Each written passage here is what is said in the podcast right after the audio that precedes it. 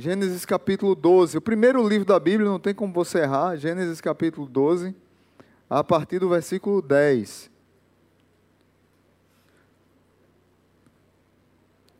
Gênesis 12, a partir do verso 10. Diz assim a palavra de Deus: Houve fome naquela terra, e Abrão desceu ao Egito para ali viver algum tempo, pois a fome era rigorosa. Quando estava chegando ao Egito, disse a Sarai, sua mulher: Bem sei que você é bonita. Quando os egípcios a virem, dirão: Essa mulher, esta é a mulher dele, e me matarão, mas deixarão você viva. Diga que é minha irmã, para que me tratem bem por amor a você e minha vida seja poupada por sua causa. Quando Abrão chegou ao Egito, viram os egípcios que Sarai era uma mulher muito bonita. Vendo-a, os homens da corte do Faraó a elogiaram diante do Faraó e ela foi levada ao seu palácio. Ele tratou bem Abrão por causa dela, e Abrão recebeu ovelhas e bois, jumentos e jumentas, servos e servas e camelos. Mas o Senhor puniu Faraó e sua corte com graves doenças por causa de Sarai, mulher de Abrão. Por isso, o Faraó mandou chamar Abrão e disse: O que você fez comigo? Por que não me falou que ela era sua mulher? Porque disse que era sua irmã. Foi por isso que eu a tomei para ser minha mulher. Aí está sua mulher. Tome-a e vá. A seguir, o Faraó deu ordens para que providenciassem o necessário para que Abrão partisse com sua mulher e com tudo o que possuía. Oremos. Santo Deus, amado Pai, nós te agradecemos por tua palavra e que nós possamos extrair lições dela para nossas vidas, para os nossos casamentos, para as nossas famílias, para a criação dos nossos filhos, para a nossa vida pessoal. Pai, que esse texto possa encontrar abrigo nos nossos corações e que nós, assim, com as lições que aqui tirarmos, possamos ser sal da terra e luz do mundo. No nome de Jesus. Amém. Ainda mantenha sua Bíblia aberta e vamos comigo para o verso 1. Verso 1 de Gênesis 12. Isso aqui aconteceu logo depois desse fato. Deus tinha abençoado Abraão e tinha lhe chamado que esse aqui é um dos versículos, você pode até anotar assim, riscar o verso 12, o capítulo 12, e o verso do 1 ao 3, você pode anotar aí, luz para as nações, ou pode anotar isso, ou pode anotar um dos versículos mais importantes da Bíblia, está aqui, Gênesis 12, é o chamado de Abraão. Então o Senhor disse a Abraão, saia da tua terra, do meio dos teus parentes e da casa do seu pai, e vá para a terra que eu lhe mostrarei Farei de você um grande povo e o abençoarei. Tornarei famoso o seu nome e você será uma bênção. Algumas versões dizem ser tu uma bênção. Abençoarei os que o abençoarem e amaldiçoarei os que o amaldiçoarem. E por meio de você, todos os povos da terra serão abençoados. Aqui está o chamado de Abraão antes de ser colocado o nome dele Abraão, que é lá em Gênesis 15, é, é o chamado dele, um dos textos mais importantes da Bíblia, e depois desse texto, Abraão começa a entrar na escola da fé. E depois que a gente se matricula na escola da fé, não dá para desmatricular. E Abraão, ele, ele seguiu com Sara, com a sua comitiva, para algumas cidades, foi mudando de um lugar para o outro, até que chegou uma, até que ele chegou uma fome e ele tomou a triste decisão de descer para o Egito. Ir para o Egito significava um erro espiritual, porque ir para o Egito significava voltar para o mundo, voltar para para para o passado, voltar para para ser conduzido não por Deus, mas por sua própria vontade ou por outros deuses. Ir para o Egito simbolizava falta de fé. E o homem que é considerado como amigo de Deus e é considerado como o, o, um dos heróis da fé, Abraão, ele perdeu sua fé e decidiu buscar ajuda no lugar que ele não queria, Egito. O que foi que aconteceu com tudo isso? Aconteceu que aflorou no coração de Abraão uma coisa chamada egoísmo. Egoísmo. E que nós vemos muitos, em, muito em casamentos, muito, vemos muito em famílias. Então, o tema que eu vou trazer para vocês hoje é casais distantes. Já preguei há muito tempo esse, essa mensagem aqui na igreja, só que na época não era gravada ainda. E, e eu disse: não, eu preciso trazer uma palavra como essa, não só pela formatura do Casados para Sempre, mas por causa de tantas situações e tantas demandas que a gente tem enfrentado. Então, casais distantes despertam seu egoísmo no meio das pressões. Fica com a sua Bíblia aberta que a gente vai conversando com ela aberta e vamos trazer algumas lições. Verso 10, 10 ao 12, logo no início diz assim: Houve fome naquela terra e Abraão desceu ao Egito. As circunstâncias chegaram, circunstâncias ruins. Mas veja qual foi a atitude de Abraão. Lá no verso 12, no final, diz: E me matarão, mas deixarão você viva. A pressão da fome, das circunstâncias, trouxeram ao coração autocentrado de Abraão algumas coisas. E ele olhou para a esposa dele não como esposa, mas usou a esposa dele a favor do seu egoísmo. Ele não queria saber de Sara, ele queria saber era dele ficar vivo. Veja que situação terrível Abraão se encontrou e que situação terrível Sara se encontrou. Que outras pressões, que outras circunstâncias podem trazer à tona um coração egoísta num casamento? Crises financeiras em tempo de recessão Pessoas se culpam, se martirizam ou se acusam, não conseguem observar as circunstâncias e não conseguem observar o controle de Deus, ou não conseguem observar, às vezes, outro meio para sair ou fazer outra coisa, mas às vezes um fica jogando pedra no outro, quando deveriam se unir, às vezes o que aflora é o egoísmo um do outro. E isso vai enfraquecendo o casamento e vai deixando o casal ainda mais distante. Outra coisa que pode acontecer é a agenda da correria do dia, de trabalho, de formação, de cursos, ah, de esportes, a agenda misturada do casal com a agenda dos filhos, e com esse conflito de agenda por falta de diálogo pode geralmente e às vezes acontecer de levar o o discurso egoísta.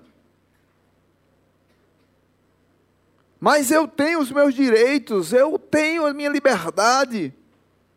E o casal não sentar para dialogar e a agenda se tornar uma crise no casamento, ao ponto de afastar o casal, ao ponto de bagunçar com a família. No caso de Abrão, a circunstância foi a fome, mas no seu casamento, na sua vida, na, no seu momento, o que é que, quais são as circunstâncias que têm feito você ficar distante no seu casamento? Como é que está a sua agenda? Como é que estão tá as suas finanças? Como é que está a vida espiritual de vocês? Como casal eu falo às vezes problemas de saúde que também levam a, a situações que, que demandam tempo do, do cônjuge, que demandam tempo dos filhos, que demandam também conflito na agenda. Podem afetar de maneira negativa se o casal não tiver diálogo e se eles assumirem a postura autocentrada que o mundo tem ensinado a você a ser. Porque você é o cara, você é a mulher, você é a pessoa, você é o mais importante, o Deus está dentro, está em você, você é o seu Deus. Porque você, você, você, ou eu, eu, eu mesmo. E aí o que, é que acontece nos casamentos? despertam egoísmo no meio das pressões. E esse egoísmo despertado no meio dessas pressões tem levado casais a ficarem distantes. Cada um que olhe para um horizonte, cada um que olha para uma direção, cada um que tem o seu próprio caminho. Segunda lição que eu quero trazer para você está no verso 13. Primeira, casais distantes, só para recapitular. Primeira, casais distantes despertam seu egoísmo em meias pressões. Quem quiser anotar. Segundo, casais distantes escondem seu egoísmo por meio de mentiras. Verso 13. Diga que é o que? Minha irmã, para que me tratem bem por amor a você e minha vida seja poupada por sua causa. Gente, o egoísmo é um degrau para baixo. O egoísmo é um abismo. Agora Sarai, Sarai, né, na época que o nome dela não era Sara ainda, era Sarai. Vamos mentir. Diga que é minha irmã. Diga que é minha irmã, por amor, por, por, por, por amor a você e para que eu fique vivo. O importante é a minha vida, sim é a dela. Veja, veja bem que Abraão não se preocupa com Sara. No fundo, ele não está preocupado com Sara. Eu fico tentando imaginar essa cena aqui, o coração de Sara com tudo isso. A gente vai chegar lá. Mas o coração dela com tudo isso mas trazendo para a nossa realidade que outras mentiras utilizamos para defender a nossa vida egoísta, autocentrada. A vida do nosso jeito, para o nosso prazer, da nossa forma.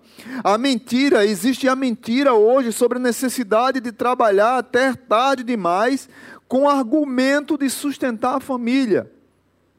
Muitos homens e mulheres têm se tornado workaholic, trabalhado mais do que aguentaria, mais do que o seu corpo aguenta, e vai chegar a hora que vai dar um piripaque e não vai perceber, ou vai chegar a hora que o casal vai esfriar tanto, vai ficar tão distante, que para um adultério, para um, é, uma queda, é só um pulo, porque já estão distantes há muito tempo. E a pessoa acha pouco e quer mais e mais e mais e mais e mais. E o discurso é: para sustentar a família. Mas no fundo, no fundo, é não querer voltar para casa. No fundo, no fundo, a distância vai ganhando força e o, o discurso é de não querer voltar para casa. Olha, jovens, tem aqui solteiros, tem aqui adolescentes ouvindo isso. É importante para você porque você vai, vai treinando para uma, uma, uma, palavra dessa, a Bíblia diz que a gente tem que pregar todo o conselho de Deus. Uma palavra dessa aqui serve para o casamento mesmo. Então você já vai ouvindo, já vai treinando antes.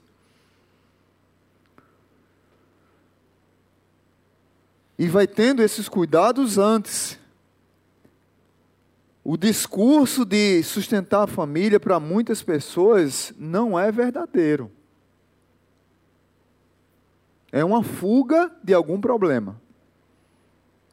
A mentira sobre a forma como utilizamos nossos recursos financeiros em favor da família.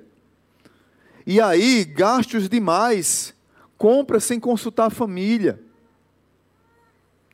É, ou cada um que tem a sua conta. Eu tenho muita dificuldade, eu já falei muito isso aqui para a igreja, eu tenho muita dificuldade com esse discurso de que cada um tem o seu salário e não, é a minha conta, é o meu salário, é porque eu comprei a geladeira, eu comprei o carro, é, o carro é seu, a geladeira já, o casal ele já se casa divorciado. Então, a, a geladeira é minha, o carro é no meu nome. Não é assim, gente? hoje, os casamentos modernos. Então não é a conta da família, não é a conta do casal. Então cada um tem o seu. O importante é o meu, meu, meu. E aí o que, é que acontece?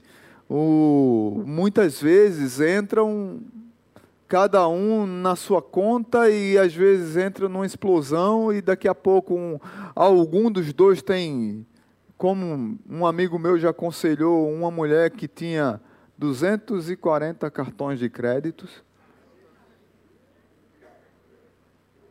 Como aquela mulher que o pastor foi aconselhar e o marido e estava o casal lá, isso é fato real, aconteceu lá em Belo Horizonte. O, o casal chega na sala pastoral e o marido brabo que só a gota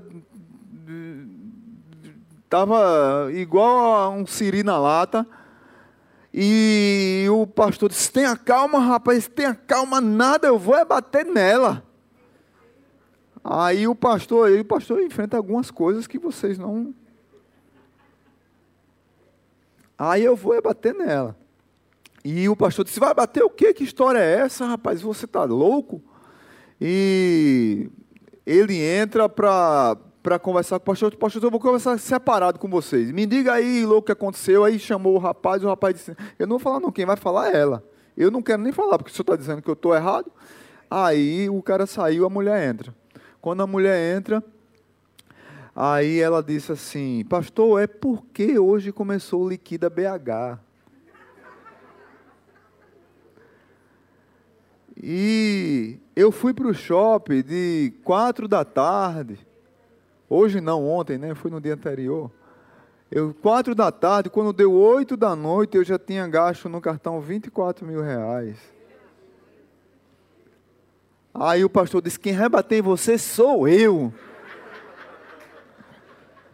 Quem vai bater em você sou eu. Eu disse: Meu Deus do céu. Tem, tem essas coisas que acontecem no, no casamento e às vezes a, a, a, chega o problema para o pastor resolver, né? Mas são, são mentiras que a gente vai somando e às vezes não vai, não vai percebendo e vai minando o casamento.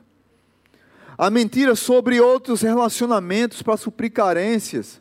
O casal já vai ficando distante e às vezes isso aqui, gente, é um sinal de alerta perigosíssimo o casal vai ficando distante e aí vai tendo amizade demais com sexo oposto em outro lugar e vai deixando a, e, e, o casamento está carente, o casamento está distante, como aquela música de Lenine. É, Lenine tem uma música que o nome é Distantes Demais.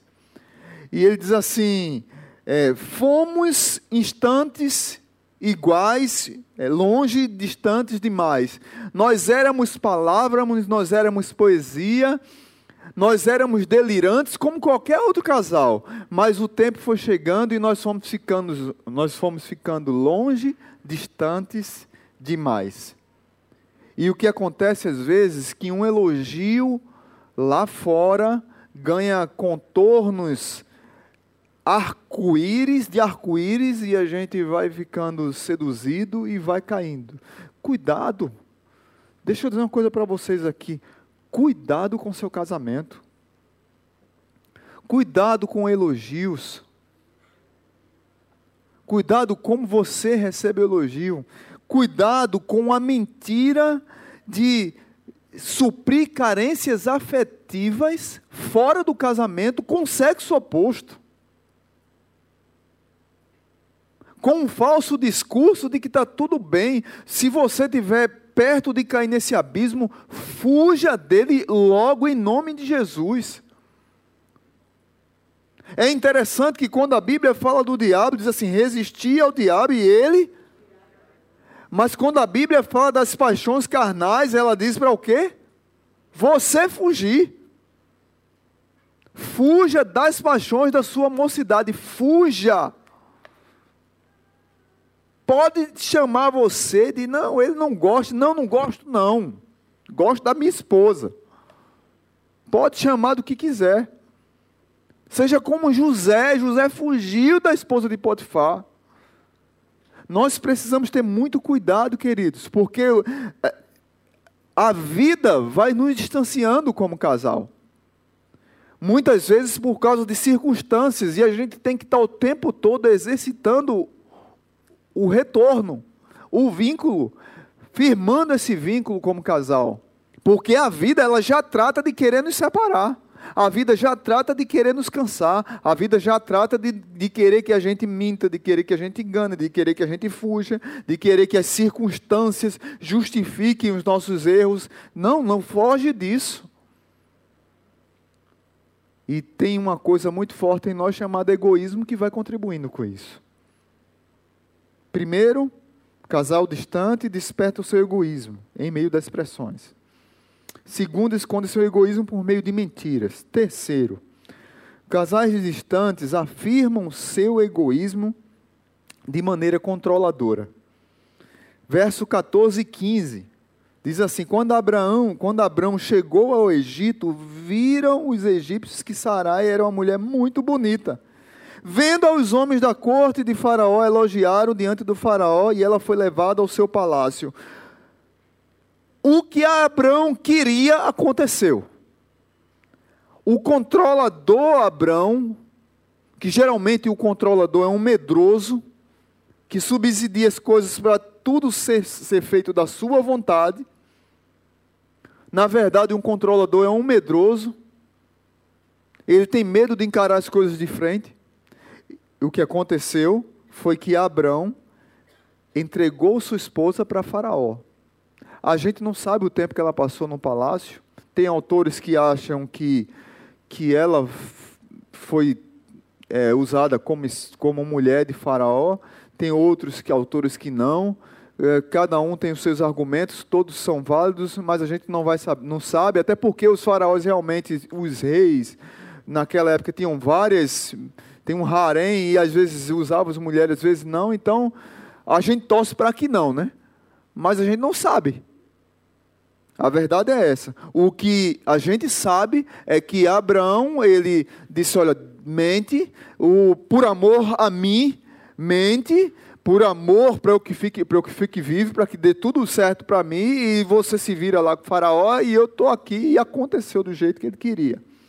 Mas trazendo para a nossa realidade, cônjuges também usam o outro para satisfação pessoal quando exigem seus, só seus direitos. Porque tudo tem que ser do meu jeito, é, ao invés de eu, muitas vezes, abrir mão de mim mesmo e me dedicar ao outro. Tem época, meus irmãos, que você tem que se dedicar ao seu, ao seu cônjuge. Tem época que é você que tem que abrir mão, tem época que é o inverso. Não é só sempre um que vai estar cedendo. Sempre eu renuncio a agenda, sempre eu renuncio, sempre eu renuncio, sempre eu renuncio. O que acontece quando só um lado renuncia? Esse lado que sempre renuncia, na verdade, entra num outro problema. Ele anula a sua personalidade. E deixa eu dizer uma coisa para vocês: uma das maiores tristezas que a gente encontra quando entra numa sala de aconselhamento, ou com um casal, ou com alguém, é ver uma pessoa com a sua personalidade anulada por causa do outro, que sempre quer que seja do jeito dele. Eu acabei de dizer aqui, tem, é, você vai ter que abrir mão durante um tempo, mas às vezes é o outro. Tem que ter equilíbrio, por isso que tem que ter conversa, por isso que tem que ter diálogo. Porque senão vai gerar frustração no coração do outro. Imagine o coração frustrado de Sarai. Poxa, Abraão não me considera. Abraão está me colocando na mão de outro homem por causa da vida dele. Gente, que história triste do herói da fé. Que história triste do homem que era tido como amigo de Deus. Que história triste. E como isso pode acontecer nos nossos dias.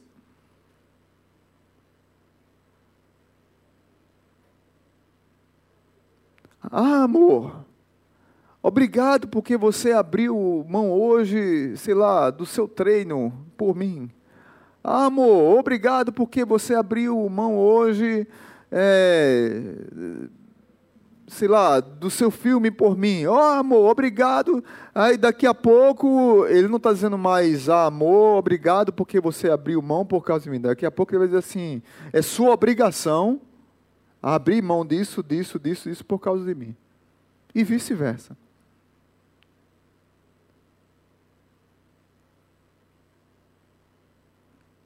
Deixa eu dizer uma coisa para vocês: isso não acontece só com o homem que humilha a mulher ao ponto da mulher perder sua identidade. Não, acontece ao inverso também. Tem mulheres que humilham tanto homens que os homens perdem a sua identidade. Tem a sua personalidade anulada.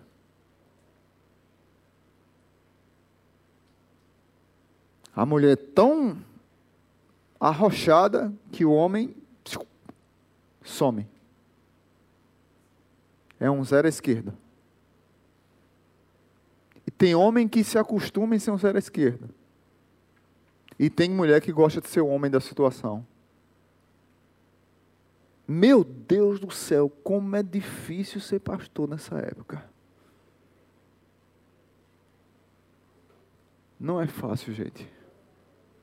Como é difícil.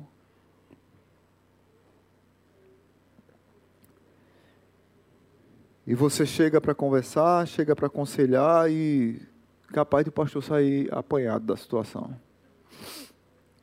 Mas é um fato. Casais distantes afirmam seu egoísmo de maneira controladora. Por último, casais distantes transformam seu egoísmo em fonte de maldição e julgamento verso 17 ao 19. Veja o que aqui diz. Mas o Senhor puniu o Faraó e sua corte com graves doenças por causa de Sarai, mulher de Abrão. Por isso o Faraó mandou chamar Abrão e disse: O que você fez comigo? Porque não me, não me falou que ela era sua mulher? Porque disse que era sua irmã? Foi por isso que eu a tomei para ser minha mulher. Aí está a sua mulher, tome-a e vá. Vá embora. Como é que você faz isso comigo, Abraão? Maridos e esposas egoístas podem ser fontes de maldição para a vida das pessoas. Vocês lembram o verso 1, 2 e 3? Abraão, se tu uma bênção. Logo depois dessa promessa, logo depois, um. Abraão foi, Abraão foi maldição na vida de alguém. Abraão foi maldição para sua esposa, para o cônjuge, pois to, tornam a vida do cônjuge um verdadeiro inferno e aí eu volto à pergunta: imagine o coração de Sarai. Meus irmãos, eu imagino a angústia daquela mulher num palácio, esperando quando é que seria a vez dela. A angústia dela, porque ela amava o seu marido, ela amava estar com ele, amava estar com os bens dele, amava o Senhor, e daqui a pouco ela está na mão de Faraó num harém, daqui a pouco, quando é que eu vou ser a próxima, a, a próxima da vez? Quando é que vai chegar? Imagina o desespero dessa mulher nessa angústia. Imagine como foi, foi maldito, maldita a atitude de Abraão para com a sua própria esposa. Pior que só foi essa vez, pastor? Não, vamos comigo para capítulo 20. Abra lá capítulo 20. Capítulo 20 de Gênesis. Abraão não fez isso uma vez, ele fez uma vez com Faraó e a outra vez ele fez com Abimeleque. Verso 13. Verso 13 do capítulo 20. E quando Deus me fez sair errante da casa do meu pai, eu disse a ela: Assim você me provará sua lealdade em qualquer lugar onde formos, diga que sou seu irmão. Ele fez a mesma coisa. Pois você lê o capítulo 20 todo, você vai entender o contexto. Abraão fez, aqui já era Abraão. Ele fez a mesma coisa, e ela agora já era Sara e ele já era Abraão. Então ele foi, a atitude dele foi egoísta e amaldiçoou sua esposa. podemos amaldiçoar os filhos, pois oferecemos a eles um modelo que pode ser reproduzido, mas, pastor, até os filhos podem ser prejudicados com isso, com esse mau exemplo. Será que um egoísmo é um mau exemplo para o filho? Capítulo 26, vamos lá. Capítulo 26 de Gênesis. Isaac, filho de Abraão e Sara. Capítulo 26, versículo 7.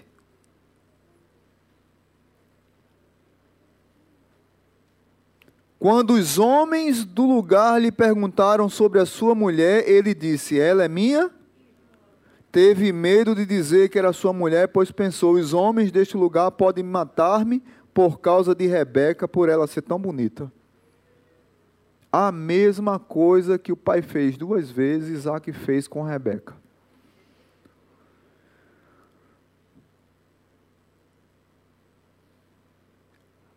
O egoísmo de Abraão foi ruim para sua esposa, foi ruim para os seus filhos, para, seu os seus filhos, né? E foi ruim para a sociedade, porque nós expressamos para a sociedade o reflexo da nossa casa. Graças a Deus, no capítulo 13, logo no início do capítulo 13, Abraão sai do Egito.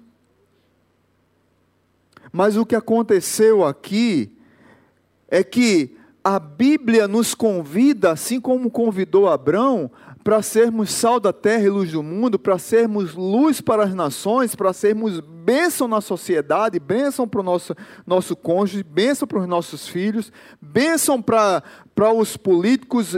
Nós fomos convidados para sermos bênçãos e não maldição e julgamento na vida de ninguém. Mas o que acontece é que uma atitude de distanciamento, uma atitude de um coração egoísta, pode levar eu e você a ser maldição na vida dos outros, a trazer julgamento na vida dos outros.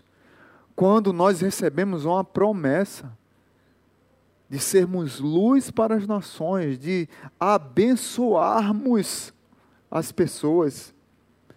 Quem vai amaldiçoar as pessoas é Deus e não nós. Deus disse para Abraão: Olha, eu vou abençoar o que te abençoar e amaldiçoar os que te amaldiçoarem, mas é com Deus e não com a tua atitude, Abraão. Não é você que tem que tomar a atitude errada, Abraão. Não é você que tem que, que. Você não tem que fazer nada de errado para que eu venha amaldiçoar as pessoas, Abraão. Você foi chamado para ser luz.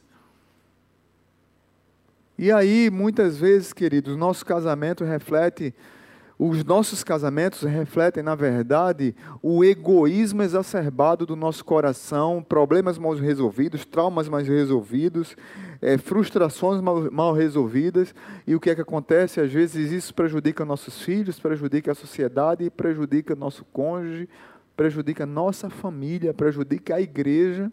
E a gente não vai percebendo, mas isso vai girando um, um rolo compressor e vai machucando tanto a nós mesmos quanto as que estão ao redor de nós. Então, por isso, para que nós possamos refletir, eu quero fazer alguns, alguns pedidos aqui a vocês. Primeiro, que a vida egoísta é um pecado contra Deus. E o primeiro pedido que eu tenho que fazer a você é: arrependa-se do seu egoísmo. Arrependa-se do seu egoísmo, da sua agenda cheia demais. Arrependa-se do seu egoísmo da sua distância do seu cônjuge da sua família. Arrependa-se do seu egoísmo de dizer que sempre você está com a razão, de sempre é o seu direito, da sua forma, do seu jeito. Arrependa-se do seu egoísmo de ser o controlador, que na verdade só expressa seu medo. Arrependa-se do seu egoísmo. Para mim, um dos que mais, uma das situações mais tristes no relacionamento é quando um cônjuge anula a identidade do outro. Para mim, é uma das coisas mais tristes no casamento.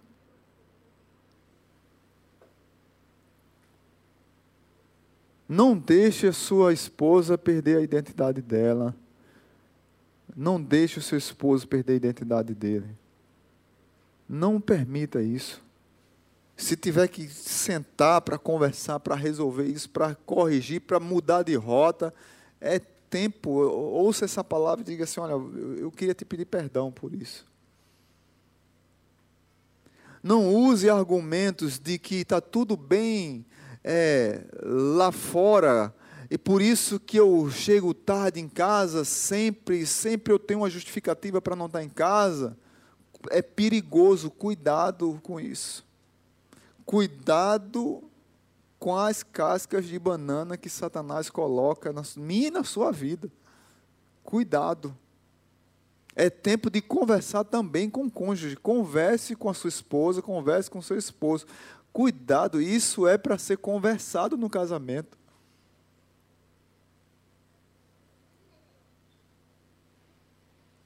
Apesar desses nossos pecados, Deus manifestou seu amor enviando Jesus, o seu Filho, como Salvador. Renda-se a Ele. Jesus pode mudar esse quadro, essa história. Jesus é o, quando Jesus é o principal convidado da nossa casa, mesmo que a água, mesmo que o vinho acabe, só tenha água, ele faz o milagre de transformar a água em vinho. Amém? Ele pode fazer a mudança. O que nos cabe é levar para eles as jarras, as talhas. Talvez o seu casamento, talvez sua família esteja em ruínas. E você está segurando as talhas e não sabe o que fazer. Leva a Jesus. E ao nos perdoar completamente, Deus, o nosso Pai, nos resgatou das trevas para a luz. E se eu fui resgatado das trevas para a luz, eu tenho que refletir o quê? A luz. Luz para as nações. Abraão, você foi chamado para ser bênção. Você que está aqui hoje foi chamado para ser bênção. E que Deus abençoe ricamente a sua vida, sua família, o seu casamento. Amém? Curva sua cabeça e vamos orar agradecendo a Deus.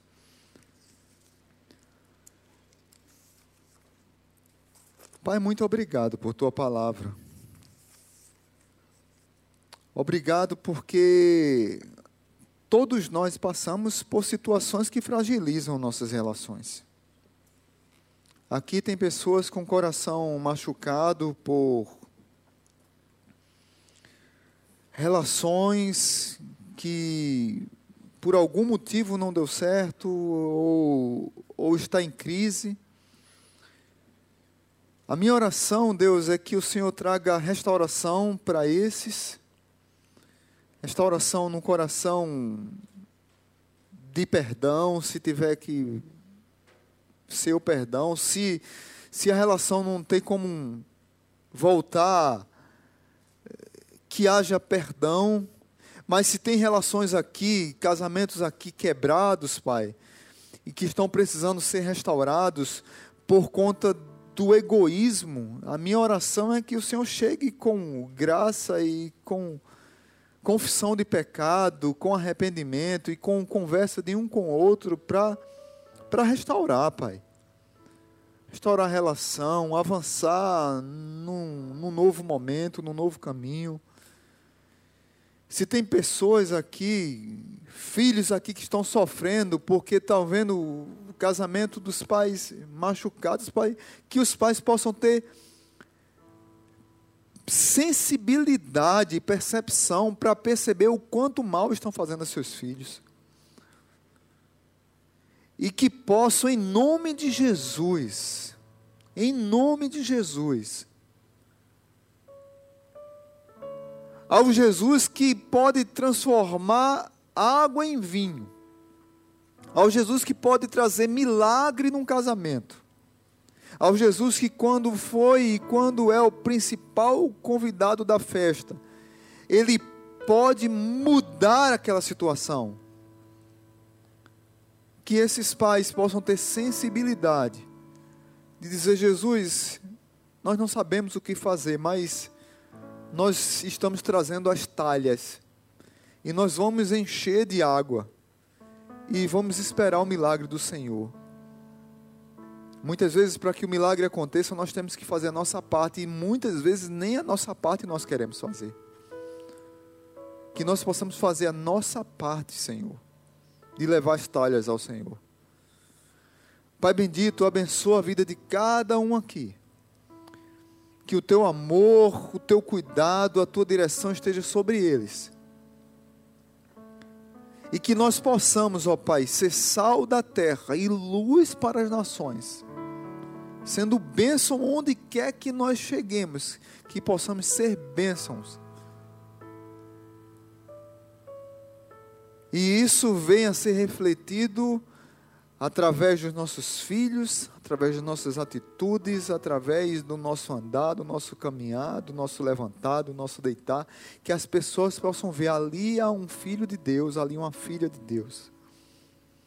Que o amor de Deus o Pai, que a graça maravilhosa de Jesus e que a comunhão do Espírito Santo de Deus esteja sobre nós. No nome de Jesus. Amém. Se você está com a sua esposa aí, diga assim para ela: vamos ficar distante, não, vamos ficar juntinho. Diga aí para ela.